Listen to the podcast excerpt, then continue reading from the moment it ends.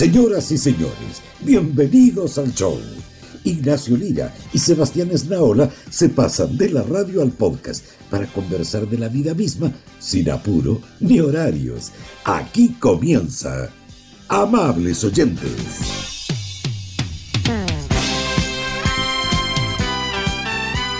Hola Ignacio, ¿cómo estás? Sebastián Esnaola, ¿cómo te va? Eh, te respondo el tiro más o menos, po. así te respondo. Sí, pues no, no, no es para menos. Eh, y quiero ofrecerte estos primeros minutos para ti. Pues. Creo que tú tenías alguna algo, yo sé que tienes ganas de decir algo en el, en el comienzo de este capítulo de los amables oyentes. Bueno, obviamente, eh, además de saludar y dar los buenos días, buenas tardes o buenas noches, como, como sea, para, para, la gente que se, que se suma a este podcast, eh, estoy pensando mucho en, la, en, las personas que se han podido acompañar con esto y que han sido parte de, de esta comunidad de amigos que todavía crece, porque han sido probablemente los más importantes, los más cálidos, los más preocupados, los más viscerales en sumarse a esta cosa terrible que ocurrió hace muy pocos días, que es, por si alguien no lo sabe, la muerte de mi papá. Eh, ocurrió hace muy poquito, ocurrió en circunstancias muy tristes y muy duras, pero de las que yo ya quiero ser un poquito más más vocal, quizás más explícito, porque siento que, forma parte de algo que estamos viviendo todos masivamente, que es la pandemia del COVID-19. sea. Mm, sí, pues, sí, pues nada, pues nosotros te mandamos como, como equipo junto a Feluca un abrazo cariñoso, grande.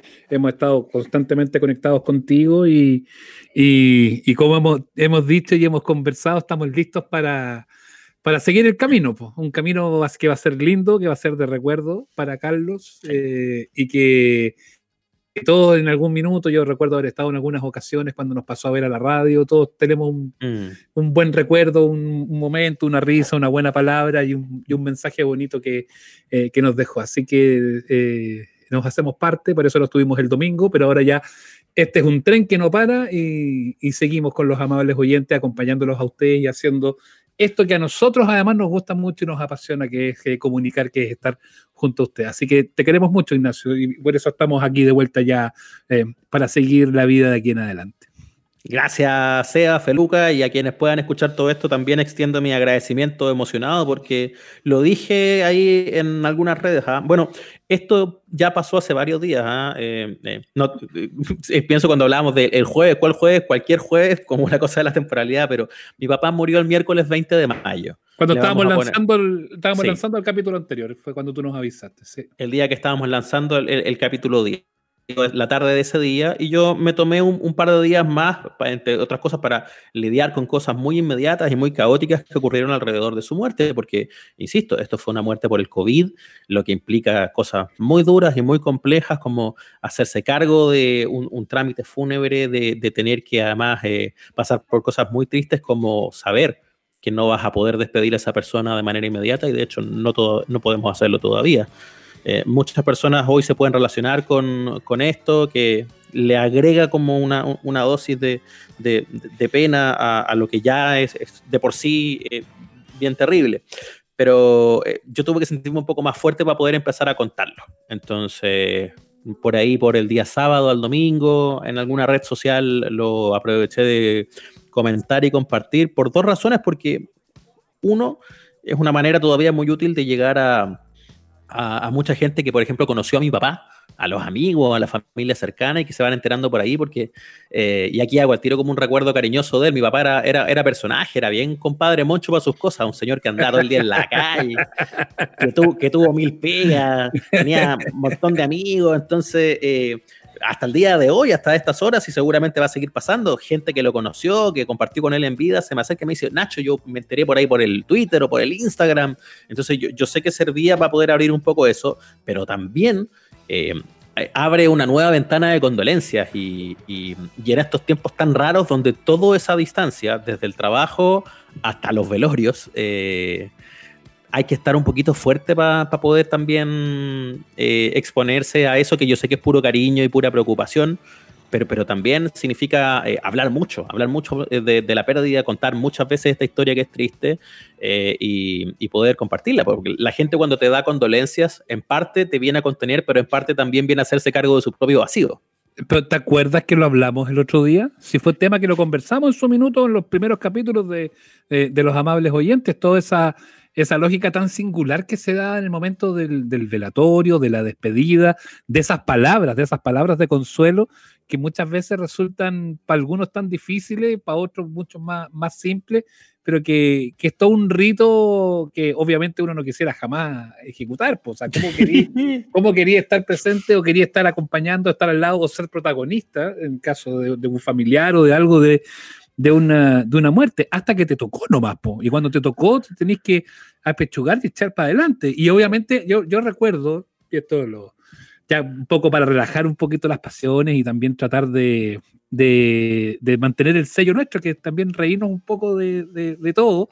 Eh, yo recuerdo, no sé, pues a mí, yo los únicos más cercanos que se me han muerto hasta ahora, toco madera y ruego al cielo que no, no tener que pasar por, por, las cosas tan terribles que te ha tocado vivir a ti, eh, han sido mis abuelos. Y, y, claro, pues de repente ese momento en que se acercan a darte la condolencia es como que tú empezás a hacer el ranking de quién es el que más, quién fue el más, el más vaca para despedirse, el que te dijo la tercera más grande. Eh, o, o, el que te, o, el que no encontró palabras, que dice ayudándote a sentir. Y nada más, pues entonces, como tú, como, ¿qué me vaya a ayudar a sentir? ¿Me voy a comprar el cajón? No sé, no, no, no, sí. no Ayúdame con algo más, po, no, no, no tan poquito. Po. Sí. Oye, yo no sé si fuimos eh, de verdad pitonizos o qué con toda esta historia, pero he pensado harto en cosas que fuimos conversando en otros episodios del Amable Oyentes, incluido nuestro segmento sobre las famosas condolencias y las historias de funerales y cosas así, porque esto sí, a mí me, me, me, me pega mucho y he pensado harto en, Oye, en, en, lo incómodo que a veces resulta. Ya, pero es que hay una cosa que, y no quiero empezarte ni sacarte el pizarrón menos con este tema, pero el chiste de los negros del cajón se transformó en un chiste de mierda, ¿o no? Porque yo soy un convencido de que cuando te empieza a tocar, y que de hecho a mí me pasó un poco, eh, se transforma un poquito como en un chiste un poquito medio de mierda, ¿no? Te leí el comentario y, pucha, es difícil porque, porque mi primera reacción es sí, mi primera reacción es sí. Obvio que, que, que ya no te da tanta risa, porque, bueno, ¿qué te pasa? Pues yo también tuve que andar cargando cajones ahora, ¿cachai? Y, mm. y, y, lo que tú queráis.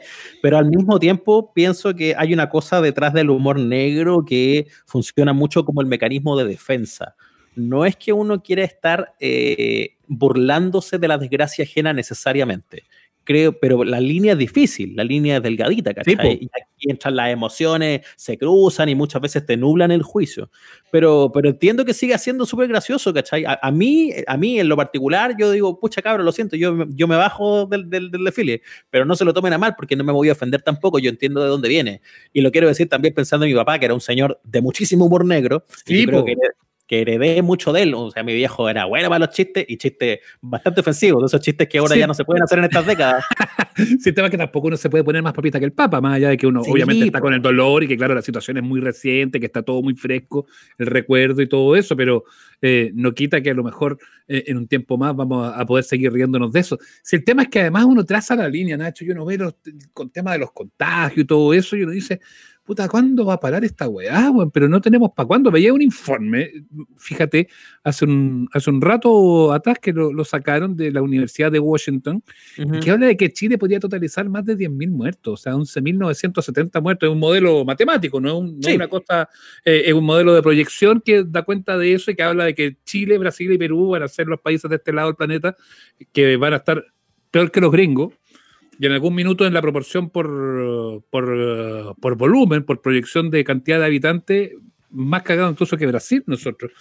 Entonces, y esto va más allá de si lo han hecho bien o mal, más o menos, yo creo que lo han hecho como las pelotas, pero bueno, a lo mejor hay mucha gente que piensa que lo han hecho regio, pero da cuenta de, de, de lo complejo que es esto, de cómo lo vivíamos en febrero, cuando estábamos todos en la playita, echaditos, pasando los regios mm. que mirábamos tan a la distancia, y que, y que finalmente nos va a pegar durísimo y que nos va a pegar durísimo desde la pérdida de gente, nos va a pegar durísimo dentro de eh, cómo funciona la salud aquí para adelante, eh, nos va a pegar durísimo desde el punto de vista de la economía, que va, vamos a tener de aquí seguramente a septiembre más del 20% de cesante. Es decir, sin lugar a dudas, Nacho, más allá de, lo propio que te toca a ti en particular en esta vuelta, va a ser un bicho que nos va a cambiar la vida. Sí, eh, cuando la pandemia se vuelve personal, es imposible que tu perspectiva no cambie. O sea, a mí no me cambió tanto la perspectiva sobre el chiste de los negros de cajón. Eh, me, cambia más, por ejemplo, cuando hoy veo de cursos sobre estadísticas, cuando hoy veo eh, reportes de cifras y cuando pienso también en lo que todavía puede pasar, porque todas esas dosis de optimismo en las que me incluyo, porque también yo en algún momento, sin ánimo de minimizar, pero simplemente de, de, de, de no sumarme al pesimismo, dije, oye, esto, esto obviamente que si se maneja de esta manera, lo vamos a pasar piola, la tranquilidad, la letalidad es poca, no eh, nos sumerjamos en el pánico. Y eso no fue dicho con el ánimo de bajarle el perfil ni llamar a la, responsabilidad, sino porque todos queremos ser más optimistas porque nadie quiere llegar a pasar por esto. Es así de sencillo. Pero de repente, contarse la historia de terror o estar preparado para lo peor es lo que puede hacer la diferencia para que ojalá ese modelo matemático predictivo que yo también vi en las noticias no se convierta en realidad. Em, vi la portada del día, la portada del pasado fin de semana del el New York Times yo no sé si ustedes la miraron también. Eh, impresionante. Es una, cosa impresionante. Si no la han visto, la pueden buscar hoy porque se viralizó en muchos lados.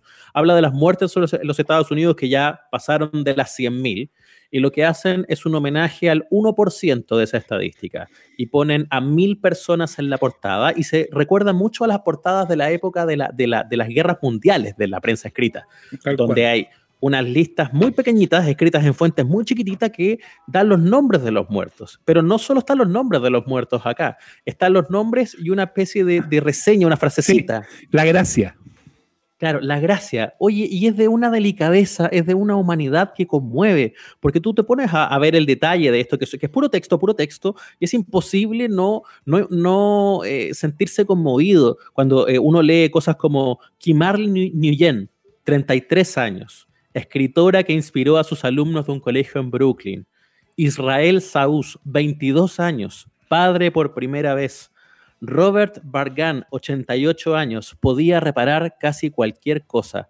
Son mini historias, pero te recuerdan que a las estadísticas hay que empezar a ponerles nombre y cara, porque detrás de estos números que siguen siendo fríos para quien no tenga todavía la posibilidad de involucrarse, jamás vamos a entender que son vidas y detrás de eso hay legado, hay dignidad. Es una portada histórica y yo también pienso hoy mentalmente, pienso Carlos Lira, 67 años, mi papá, que persiguió un colectivo por 12 cuadras arriba de un taxi conmigo porque se me había quedado un peluche adentro.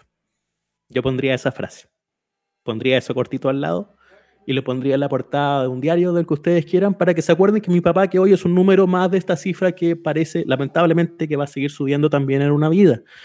Y lo quiero decir compartiendo mi pena, pero también compartiendo este llamado que es terrible. Ustedes no quieren pasar por esto. Ninguno de los que está escuchando quiere pasar por esto. Y tengo cada vez más la certeza de que nadie nos va a cuidar mejor que nosotros mismos. Em, porque es cierto, yo también comparto el costado más crítico de la gestión que hemos tenido a nivel de gobierno de esta pandemia. Pero déjame decirte que siendo muy crítico de todo esto y encontrando que se han hecho cosas muy mal, también lo más fácil del mundo es pensar ellos lo han hecho mal y decir ellos lo han hecho mal, como, como que todo está acá.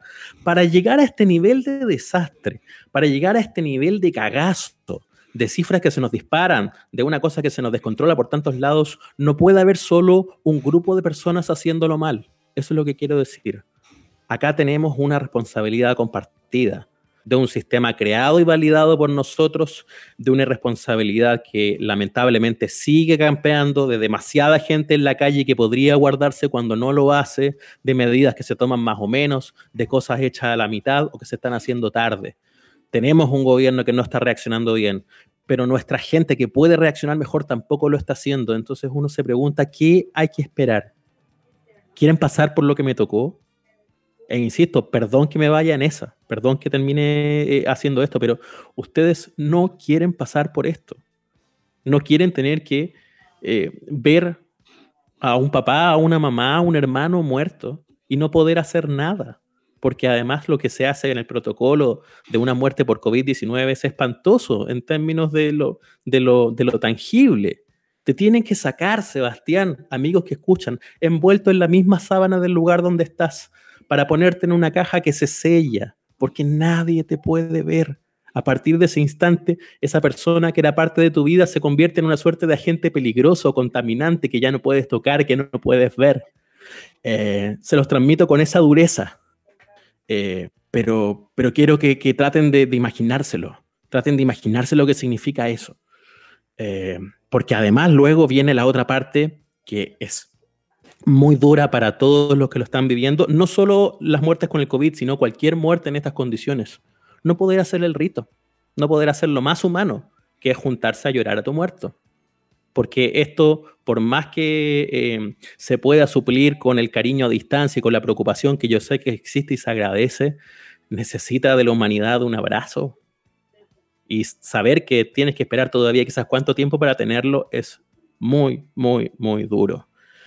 Y lo comparto no para que me tengan pena, yo no quiero que nadie me tenga pena. No, no, no, no.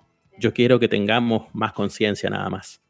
Eh, y los números que van a seguir subiendo, eh, ojalá que lo hagan con un poquito menos de aceleración y que avancemos de a poco entre todos, cada uno haciendo una pequeña parte de lo que le corresponde a que, a que la pesadilla se acabe. Sí, es así.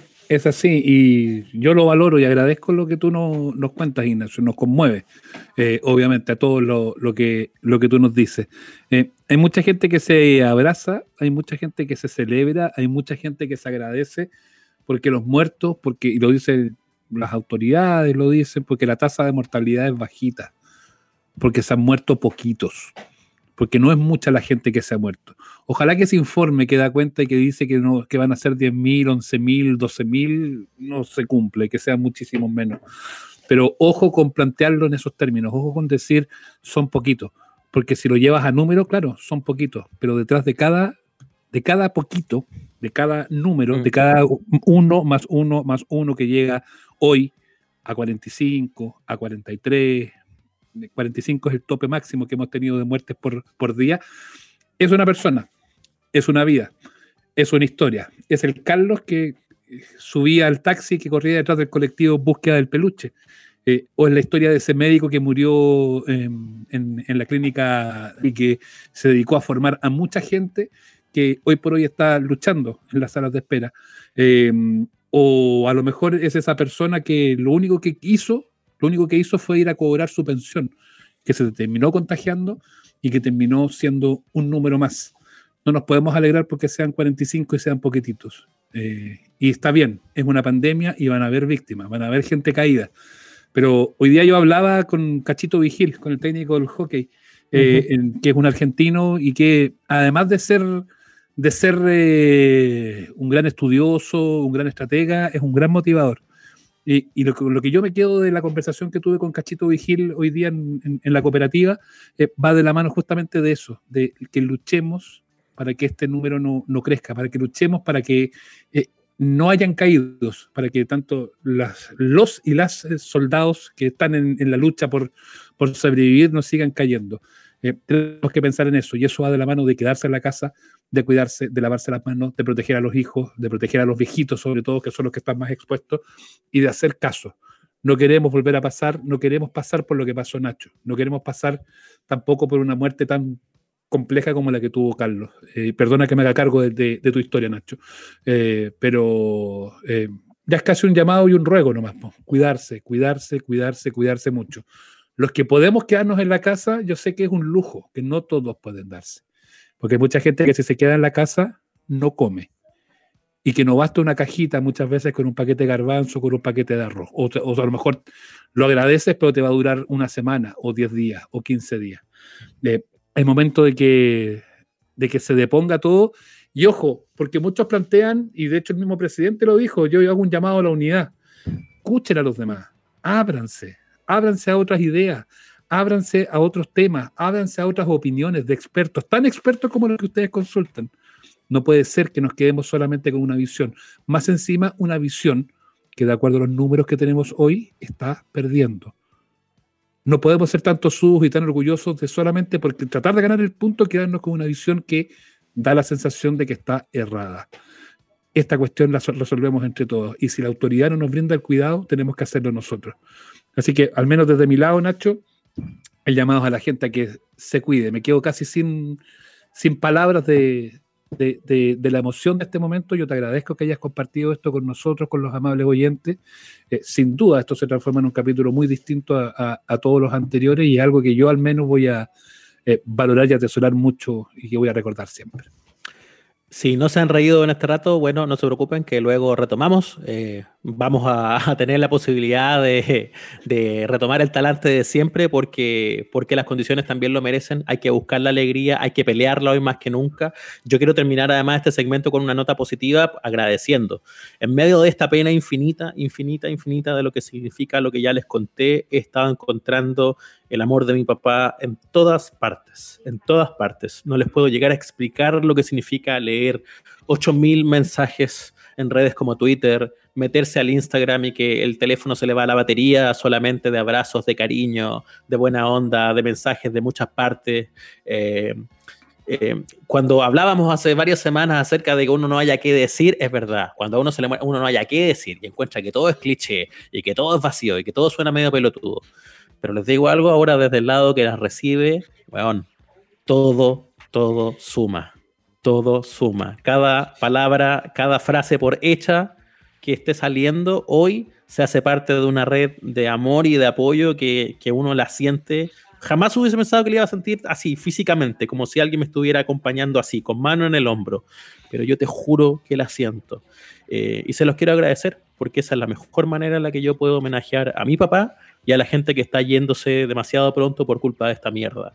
Eh, apoyémonos con puro cariño, con puro amor, y, es la manera en que luego vamos a poder contar esta historia como una lección para que tengamos una vida mejor cuando las cosas eh, lleguen a ese, plan.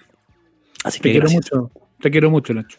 Y yo a ti, Seba. Y también a Feluca que está ahí y a los amables oyentes, por supuesto. Gracias vamos a conocer también historias de éxito, porque mientras tú no estuviste, Nacho, estuvimos conversando con ya a esta altura unos nuevos amigos que cumplieron el sueño que todos queremos. Pegarle el éxito, darle el palo al gato y transformarse en estrellas de YouTube, en estrellas de Internet, tanto así que ya son conocidos a nivel mundial. Pon la oreja lo que grabamos hace algún rato.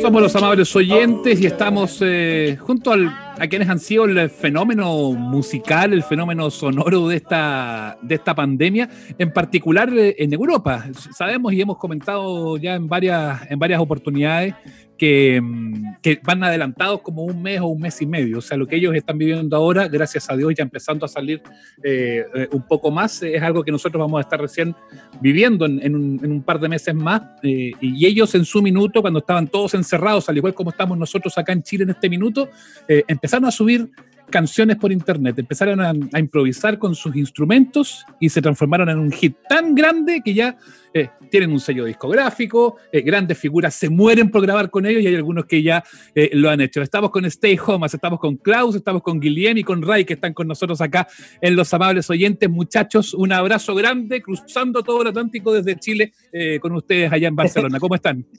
Hola, ¿qué tal? Muy buenas. Pues muy bien, aquí tomando el solecito en casa. Sí, los vemos con un lindo, un lindo día eh, a través de, las imágenes. Em, nosotros acá estamos totalmente encerrados. Ustedes ya han podido empezar a recuperar eh, la cierta normalidad ahí en Barcelona, ¿no? Muy poquita. De hecho, Barcelona y, Madrid ¿no? son como las dos ciudades así grandes de España que, que, van a tardar un poco más en, en hacer vida más o menos normal. Hemos salido a dar un par o tres de paseitos cortos pero todavía estamos en fase 0, bueno, 0,5 le dicen, ¿no? es como que abren los comercios, pero no se puede salir solo en horas marcadas y bueno, digamos que estamos un poco en las mismas. Oye, eh, pero han podido ya de una u otra manera empezar a recibir este cambio de vida que van a tener, de ser de ser músicos, de ser músicos de agrupaciones más pequeñitas, eh, a tener un éxito que prácticamente van a de seguro eh, estar en todas las televisoras o que van a poder viajar incluso por el, por el mundo con la música. ¿Han, logrado sentir ya en ese 0,5 de, de, salida que tienen hoy por hoy ese, ese cambio, ¿no? Bueno, un poquillo, un poquillo sí, que hemos visto algunas veces que hemos salido nos han, nos han parado, porque claro, mucha gente que nos escucha también es de Barcelona, supongo, entonces nos han dicho, ¡eh! Seis gomas, qué guay. Pero claro, es que también supongo que mucha gente, bueno, pues ha estado desaburriéndose con nosotros esta cuarentena y pues, pues viene, viene bien decirlo. Pero, pero muy poco, la verdad es que eso, nuestro contacto con el mundo exterior ha sido muy limitado y muy puntual. Claro, estamos en este minuto hablando con ustedes, están en la mesita de siempre donde habitualmente tocan, están las ampolletas de siempre que vemos, está la antena de, la televisión que vemos siempre. Ese ha sido casi como el, escenario que ustedes han tenido en, estos eh, en estos dos meses y ya es prácticamente un, sello de ustedes esa, esa ubicación. Cuéntenos dónde están y cómo es la vida de ustedes, porque estaban justo, eran, eh, vivían juntos, estaban compartiendo piso, cómo, lo, cómo, cómo se dio esta, esta, tormenta perfecta que se transformó en, Stay Home? Pues nosotros ya éramos músicos antes de todo esto y eh, Klaus y Ray tenían un proyecto en común que es Buos y yo tenía otro que es Ductoprax. Bueno, tenemos todavía, aunque está todo en stand-by y es como si no lo tuviéramos, pero lo tenemos. Y, y bueno, recién llevábamos tres meses viviendo juntos, no, tres meses no, un mes y pico o dos eh, viviendo los tres juntos. Habíamos vivido por separado, primero Ray y Klaus, después yo y Klaus, después al final pues nos juntamos y, y aunque todos habíamos compuesto temas, nunca lo habíamos hecho los tres a la vez. Y yo creo que, como tú dices, la tormenta perfecta esta, ¿no? De cuando peor se supone que, que iba a, a, irnos las cosas, ¿no? De, pues, para sacar un tiempo para entretenernos y para pasar el rato, y empezamos a cantar y, y bueno, y, como quien no quiere la cosa, empezamos a hacer un tema, al día siguiente a la gente le gustó, hicimos otro, al día siguiente a la gente le gustó muchísimo más todavía y hicimos otro y de repente empezó a cruzar fronteras y todo y, y ahí ya se nos fue de las manos. Y ahora estamos hablando con Chile. es así. Están conectados con nosotros acá en Chile, bueno, y a través de, la magia de Internet con todo el mundo de los amables oyentes, porque nos escuchan de, eh, de, de muchas partes. Muchachos, uno, uno, uno piensa que para el, músico, ustedes que son además compositores, que han trabajado harto em, en ello, eh, tú dices, hemos hecho canciones, hemos trabajado mucho, y uno siempre sueña con hacer la canción perfecta, creo yo. Eso es como, es como la, la idea que uno siempre tiene como compositor, de poder hacer algo que trascienda. Y ustedes han trabajado harto en eso eh, y claro, lo han logrado eh, en menor medida con los proyectos, con las bandas que ustedes han tenido. Y resulta que ahora se improvisa, salen a la terraza, graban una cosita, empiezan a cada uno con sus instrumentos y ahí dan el paro al gato. Eh, ¿cómo, ¿Cómo sienten eso? ¿Lo sienten como azar? ¿Lo sienten como la magia de la música que algunos la atribuyen porque es, singular ese, ese, fenómeno. Muchas veces las cosas menos estudiadas o más azarosas son las que terminan resultando total, eh, creo que, que es eh, un, poco nuestra baza, es, es eso, ¿no? La, naturalidad y el, y el, Bueno, es tal cual, ¿no? Y, y sin, sin, muchos miramientos, sin, sin la primera idea acostumbra a ser la, la, buena ya, ¿sabes? Es como que no tenemos tiempo para, para estar allí rompiéndonos la cabeza, oye, no, pero vamos a cambiar esto, porque es como tenemos prisa, porque tenemos que sacar muchos temas, con lo cual, pues es, es muy, no sé cómo decirlo.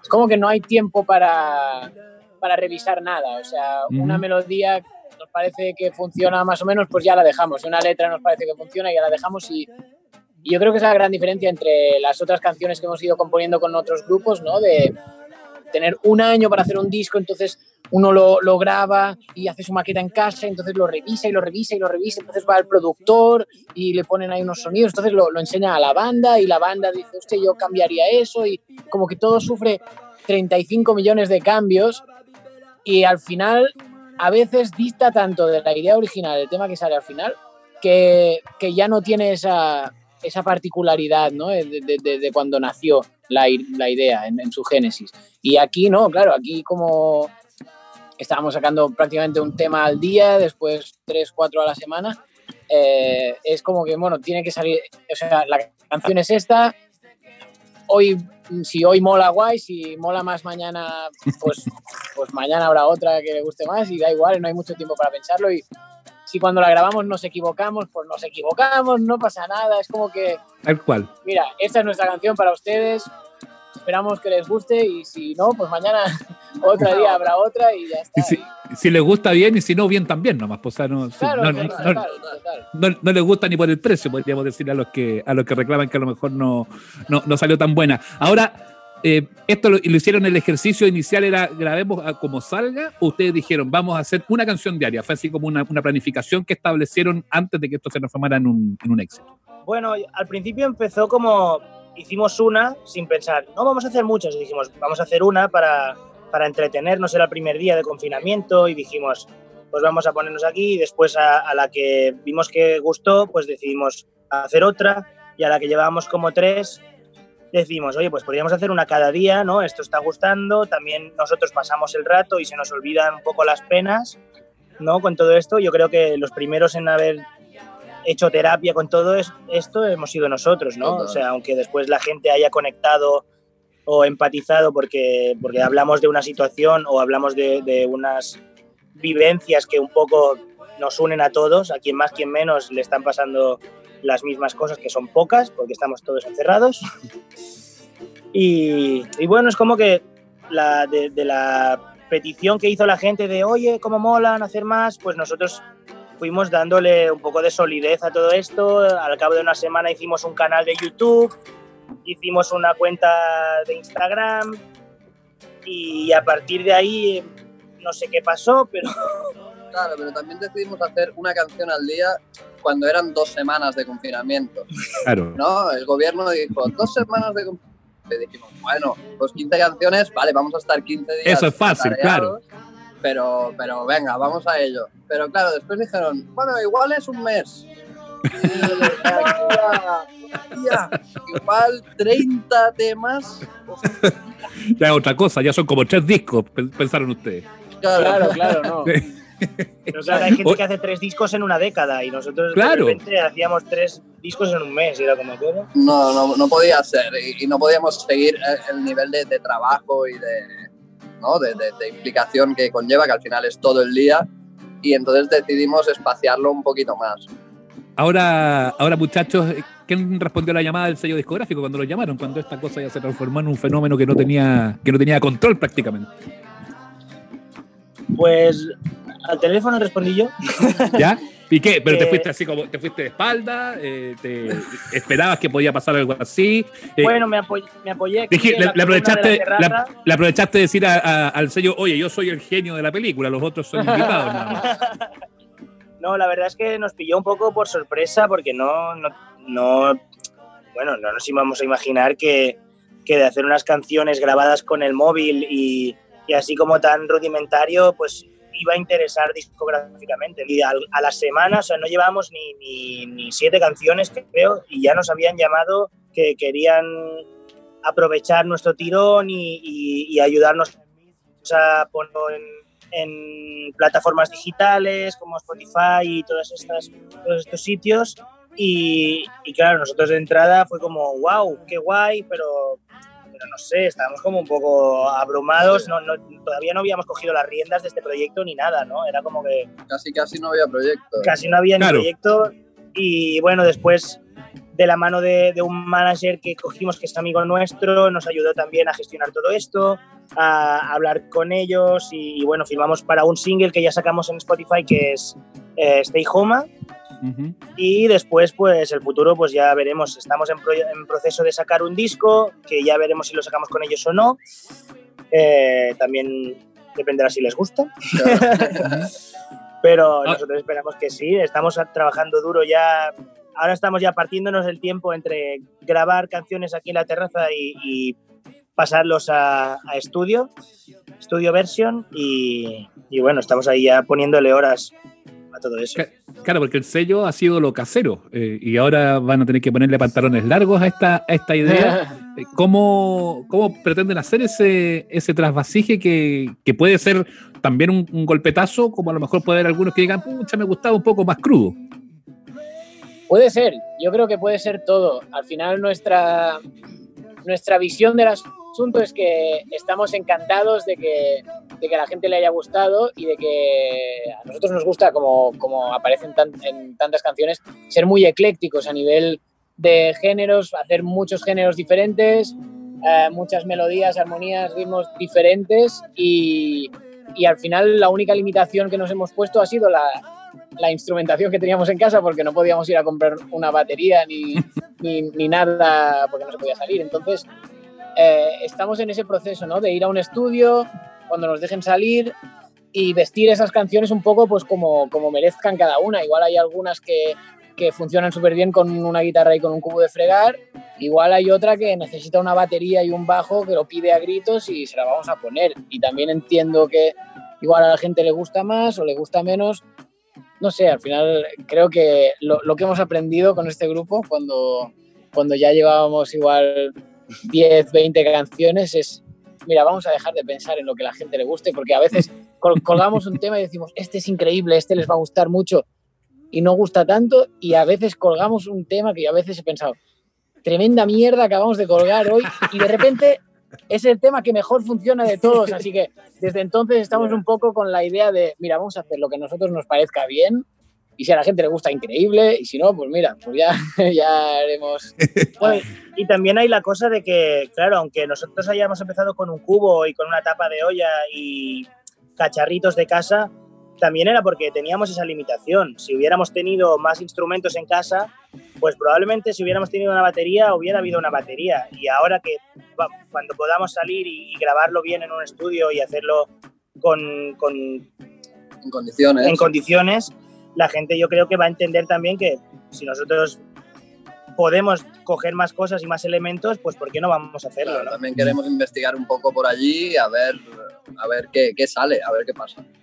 Oye, y mm, llegó el minuto de que, claro, partieron ustedes y después eh, empezaron a ingresar la, eh, las colaboraciones, las participaciones que además se dan de una manera bien singular, con el teléfono que ustedes lo acercan a la cámara y ahí es donde aparece eh, la voz de Alborán, la voz de, otros cantantes que, em, que a, lo mejor acá en Chile quizás no son tan, tan famosos ni tan conocidos, pero que de todas formas participan y que les sale súper bien en el trabajo eh, con, con, ustedes. ¿Cómo, ¿Cómo se dio eso y cómo hicieron el, el injerto para que sonara bien además esa, esa, esa mezcla? Pues realmente ahí, uh, fue la, pues, la primera colaboración que hicimos estábamos haciendo un reggae y tenemos un colega de aquí de, la ciudad de al lado que canta reggae que súper bien y, le, y estábamos haciendo así una estrofa y dijimos, hostia, aquí molaría un rollo, un rollo ragamuffin, lo que hace Wilson, así. Y de repente, claro, pensamos, oye, pero Wilson estará igual de aburrido en su casa que nosotros, así que igual lo llamamos y a ver qué le parece, que, que, se grabe en vídeo haciendo unas cosas y lo ponemos y bueno, es que al final hay que encontrar maneras de, de, relacionarse musicalmente también en, este, en estos tiempos de cuarentena, ¿no? Y entonces, pues nada, lo hicimos así un poco como nos pareció que podía funcionar, con un móvil. Como sería más sencillo de hacer, ¿no? Porque no queríamos hacer multipantallas, ni montajes, ni historias, porque tampoco... Ah, medio repetido además eso, ¿no?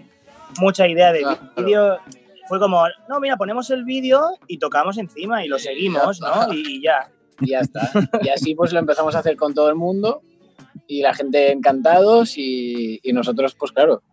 Es, es difícil porque hay que seguirlo, o sea, él se graba y, claro, nosotros ponemos el vídeo y hay que seguir su tempo, pero... Y ahí hay un reto, pero bueno, eh, se hace lo que se puede y al final yo creo que estamos muy contentos con cómo acaba saliendo. Y funciona bien. Oye, para cerrar esta conversación, agradeciendo estos minutos que han tenido con nosotros acá en Chile, eh, lo de Michael Bublé, ¿cómo se da? Eh, acá en Internet está dividido en hartas tesis, ¿ah? como que hay mucha buena onda de por medio, o como dicen acá en Chile, ladri ladri bublé y que se, se avivó un poco. Eh, ¿cómo, ¿Cómo fue eso?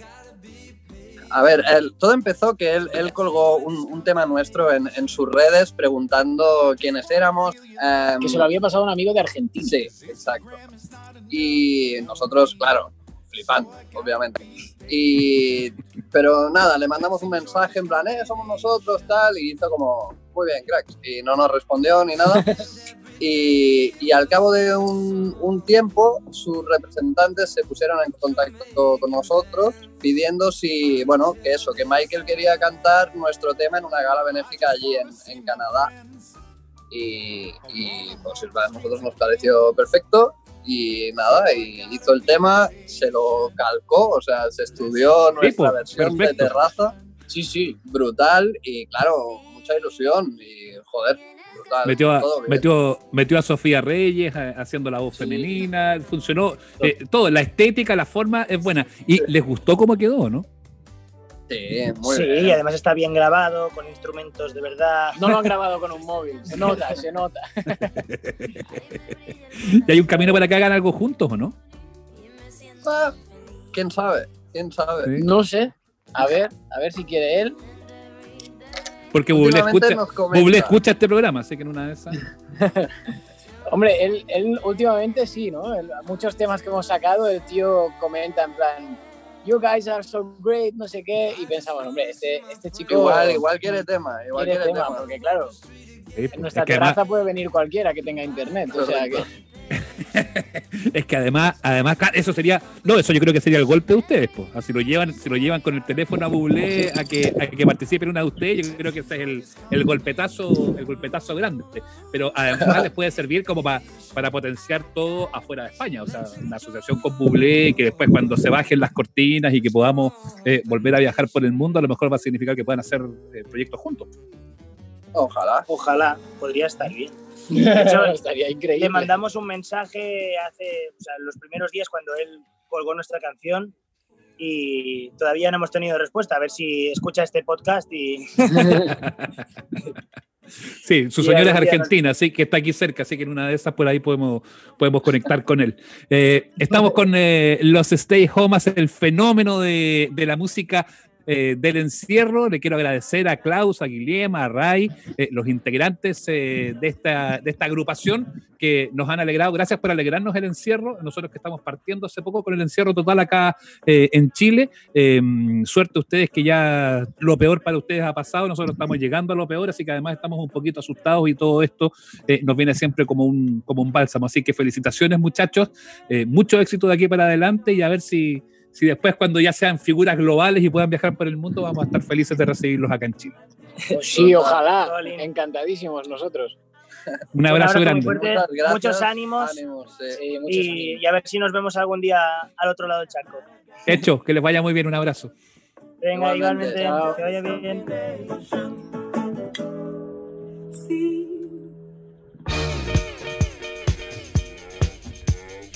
Puta, a mí me encantaría, Nacho, que algún día nosotros aquí en Amable Oyente nos acostáramos y nos despertáramos y teníamos 5 millones de visitas en, en nuestra página. Oye, la cagaron estos gallos, estoy impresionado.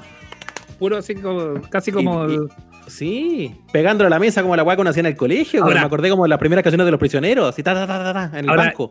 yo encuentro, igual podríamos, podríamos ver si para la, para la colita se lo preguntamos para el próximo viernes, pero yo encuentro que bublé un poquito ladri ladri, fíjate. Sí, es que hay- ahí hay uno que hay uno que se ha visto disminuido en estos tiempos de pandemia y tiene que agarrarse de lo que pille. Como- Bublé, bublé, devolver la plata, el bublé, devolver la Bu- plata. Buble que anda pegándole codazo a la señora, además, no, impresentable, weón. ¿qué le pasa a bublé, weón? No. Si es que lo tiene afectado la cuarentena, bueno. Buble hay que, hay que ¿eh? Me compraste desodorante por internet, pa, y le mando el codazo. No, No, anda alteradito el weón, una- unas flores de baja, alguna cosa que se encargue por internet que le lleguen para la casa, weón. Así, Mm. así no puede estar, eh, agüita del Carmen. Oye, ya como está, además estás cumpliendo, por- entre otras cosas, estás cumpliendo cuarentena después de todo lo que te vivió. eh, ¿Cómo te la estás comprando por internet o no? Sí, señor, estoy confiando absolutamente en el delivery, no me queda es, otra. Es todo un tema comprar por internet. Primero porque te despachan cuando quieren. Eh, yo, yo hice, he hecho, estos últimos días he hecho dos compras por internet. Una a un supermercado, uno que dice que es como pionero, como líder, como que está arriba, en la parte alta. Y, y que, claro, no- primero no tienen, tienen pocas cosas. Y lo otro, después compré en un supermercado chiquitito. Weón, compré ayer a las 5 de la tarde y hoy día a la 1 de la tarde tinto. Su pedido, señor. Weón, se pasó.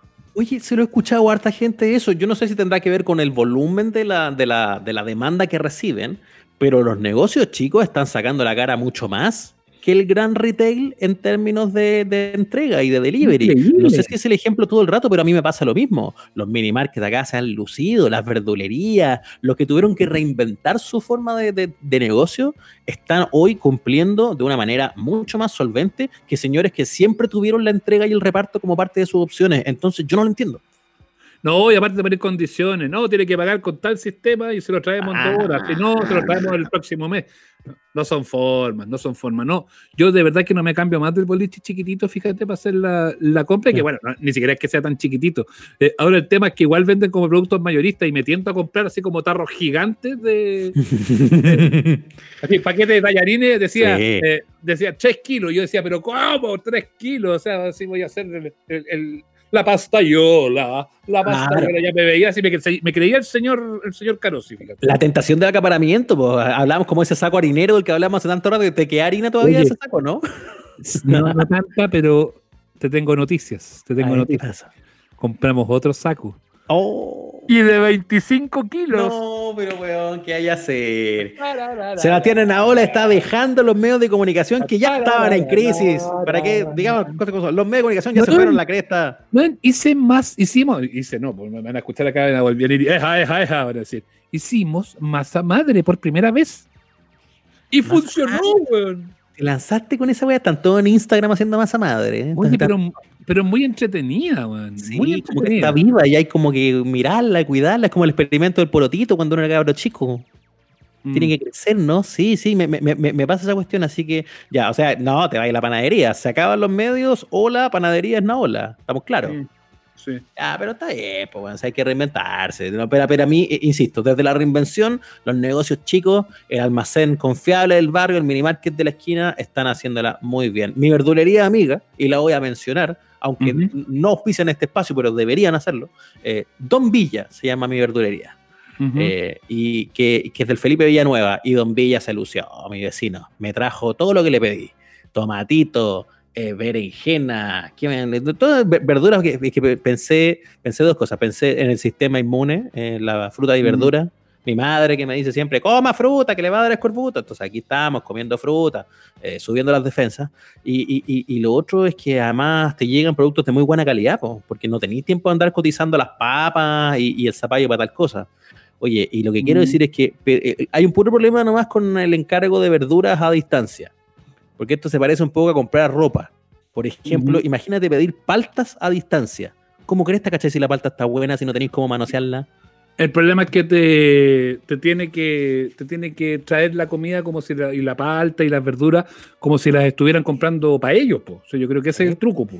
Por eso. Sí, Entonces, hay que buscarse un, un buen agente, uno, que, uno que sepa que, tiene buen criterio. Entonces, el verdulero amigo, que la palta te la va a traer justita, como para que, para que mm. no esté tan dura, para que te aguante un poquito. Pero con los tamaños estuvimos complicados. O sea, yo eh, compré un apio y me trajeron un árbol no sé qué hacer con, ese, ese, apio enorme que me, que me llegó para la casa porque soy, tengo demasiado para, no, sé, voy a ponerme con la apiería o algo así, hacer sopas. Necesito recetas con apio, amable. No, no sé qué hacer. Pero mira, el otro día, el otro día estuve conversando con Matías Palomo, tú conoces al chef, ¿no es cierto? En, pues. en algo que van a conocer muy pronto ustedes, amables oyentes. Y él decía, bueno, lo que tienen que aprovechar todo todo, todo, todo de las verduras, todo tiene que aprovechar la hoja del apio, la cáscara de la sandía, todo, todo, todo, todo se tiene que, aprovechar. Así que la invitación, Ignacio, a que encuentres eh, recetas que puedan, eh, que puedan tener esa, esa, esos componentes y esos elementos. Voy a hablar con Paula Larena a ver si algo que tenga apio y tres litros de agua. A ver qué puedo hacer que le, Así que le chimba agüita. Oye, señores. Eh, tenemos nuestras redes para que la gente se conecte con nosotros y que siga a los amables oyentes. Estamos en todos lados, en Spotify, nos puedes escuchar en YouTube también, puedes sumarte a diversas plataformas de podcast como Apple y Google Podcast, pero en nuestras redes sociales también siempre atentas para que converses con nosotros, nos sugieras invitados, comenten las cosas que hablamos, búscanos en Instagram y en Twitter como arroba amables oyentes. Fácil y bonito. Eso, quedamos conectados y volvemos el domingo con el live, ¿no es cierto? Sí, domingo con el live ahí con la gente, a seguir agradeciendo tanto, pero tanto cariño. Abrazo grandote, apretaditos, besos y nanay para los que también están tristes. Eh, salimos de esta entre todos y por favor, cuídense mucho. Vámonos cantando, Ignacio. Lo más importante. ¿No? sí, para allá iba yo. Ah, era eso. Lo más importante en la vida es Sonreír al mundo. con optimismo y fe. Ríe cuando todos estén tristes. Ríe solamente por reír. Solo así podrás ser siempre risas tu vida debes convertir. Hasta aquí llegamos. Nos reencontramos todos los domingos en el Instagram Live y los miércoles en nuestro capítulo de estreno. Somos los amables oyentes. Suscríbete a nuestro canal en Spotify, Google Podcast, Apple Podcast y en nuestras redes sociales.